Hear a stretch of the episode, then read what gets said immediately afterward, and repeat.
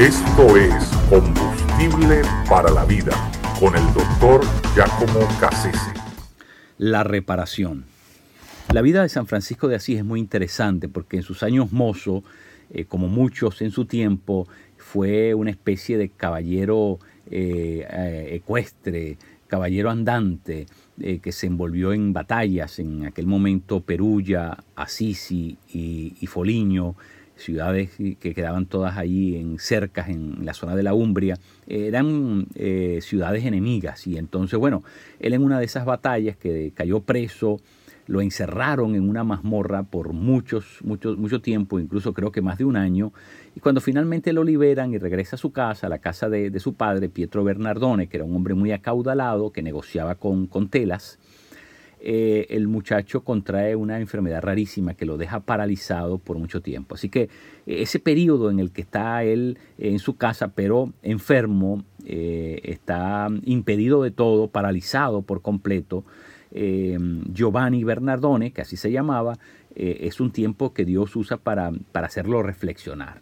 El caso es que cuando sale de esa enfermedad, un tiempo después, comienza este muchacho a ser cada vez más eh, eh, proclive a, buscar de las cosas de Dios, más, digamos, eh, más quieto, una persona que comenzó a, por primera vez a, leer el texto bíblico, que se hizo bastante sensible, digamos, a la voz de Dios. De hecho, frecuentaba un lugar que se llamaba la iglesia de San Damián, eh, y esa iglesia era una iglesia destartalada, ¿verdad? Una iglesia venida menos eh, por, el paso del tiempo.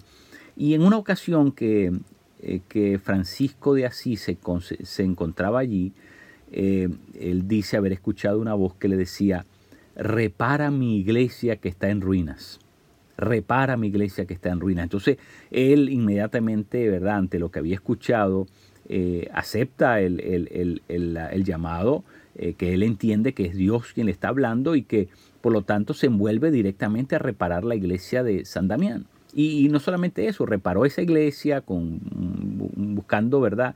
Eh, donativos en ciertos lugares, incluyendo a su padre, y, y no solamente esa reparó, pero dos otras que también estaban en condiciones similares.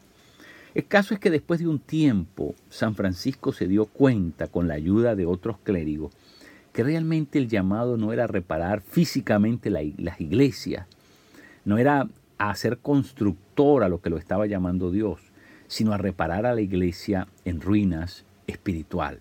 Una iglesia que estaba, eh, que estaba completamente arruinada, que estaba decadente, y que por lo tanto se requería de una persona que ayudara a ese proceso de apuntalarla, devolverla a su lugar, eh, a su espiritualidad original. Así que eh, la manera como San Francisco de Asís hace eso es muy curioso, porque lo hace de la manera más escandalosa posible para su tiempo, eh, ya que San Francisco escoge hacerlo de la manera digamos, menos visible, de la, manera más incógnita posible, eh, porque San Francisco escoge, ¿verdad?, el camino de, eh, de la, eh, digamos, de, de, ser una especie de orden monacal de las más, de las, em, digamos, de las menos importantes. Y, digo esto porque él escoge ser un mendicante, que significaba, ¿verdad?, no tener ningún tipo de posesión, no tener nada para, eh, para sí, era, hacer votos de pobreza total y dedicarse a vivir entre la gente y a partir de lo que la gente en su inmensa misericordia les quisiera dar. Es decir, vivir de la limosna ajena. Y, imagínense cómo uno podía cambiar la vida de la iglesia y repararla viviendo de la limosna de los demás. Pero esa forma tan escandalosa en que eh, San Francisco escogió vivir, algo que no inició con él, había iniciado previamente con eh, Santo Domingo, ¿verdad? La orden de los dominicos que, que había sido em, eh, permitida, digamos, autorizada por el Papa en el, en el 1216.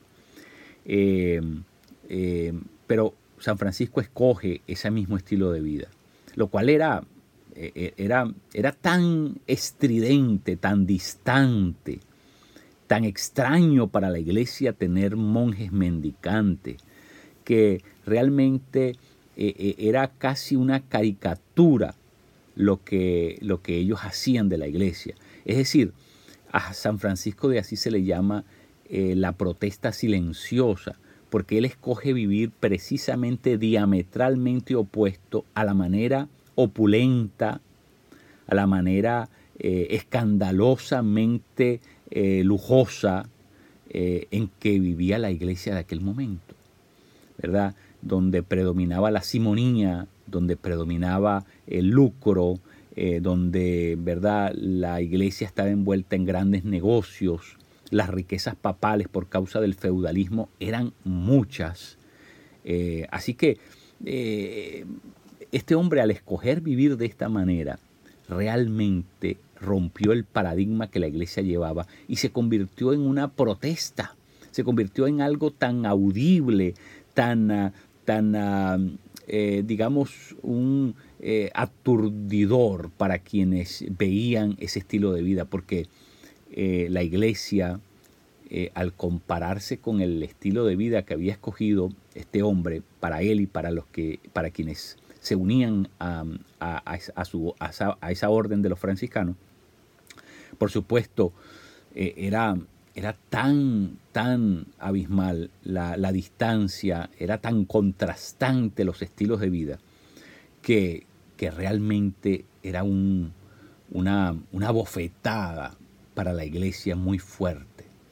Como mientras unos, ¿verdad?, vivían de la vida eh, extravagante, de la vida rebosada, de la vida de lujos hasta ya no más poder, eh, de, grandes ah, magnates de aquel momento de la historia europea medieval. Y, sin embargo aquí tenemos estos ah, sin zapatos, descalzos, sin casi mm, eh, con harapos en vez de ropa, eh, sin tener nada de comer ni lugar donde, donde pernoctar, eh, excepto la caridad de las personas que por las que por los pueblos donde ellos transitaban. era tan distante eso, pero este hombre escogió la, la, manera de Cristo y al hacerlo, ¿verdad? Estableció una nueva manera de ser cristiano y, y, su, y su gran reforma su, método para eh, reparar la iglesia tenía que, que ver precisamente con la manera escandalosa en que Jesús vivió. Creo que no hay manera legítima de reformar a la iglesia. Creo que no hay ningún avivamiento legítimo para la iglesia hoy que no comience con desear vivir primero como vivió nuestro Señor. Es decir, ese es el gran reto para nosotros quienes eh, vivimos y queremos ser consecuentes con la fe cristiana. Es que a no ser que nuestra manera de vivir se parezca a la manera de vivir de Jesús, realmente eh, eh, engañamos y nos engañamos. Por eso tenemos que regresar a la sencillez de vida del Señor. Tenemos que regresar a, la, a la vida de, principios básicos, simples, pero inmensamente profundos y significativos. Eh, el futuro de la iglesia es regresar a la vida simple, la vida eh, sencilla, la vida sin mucho oropel, sin mucho lujo, pero vida consistente, profunda en la palabra, una vida que por último termina por crear, hacer un impacto eh, eh, más profundo que, el impacto que, podemos crear por medio de, todo lo contrario. Porque eso nunca va a tener impacto, puesto que es una contradicción con, el espíritu mismo de la fe cristiana. Así que Dios quiere reparar su iglesia. La quiso reparar por medio de San Francisco de Asís, pero la quiere reparar hoy, porque su iglesia se ha llenado de mercaderes, de gente que la lucra, de gente que la, que la utiliza. Y por eso la única manera legítima, tanto ayer como hoy, de poder echar a andar ese proceso de reparar la iglesia de Dios, es si nosotros estamos dispuestos a vivir como Él vivió, andar como Él anduvo. Ese es el gran reto para nosotros hoy.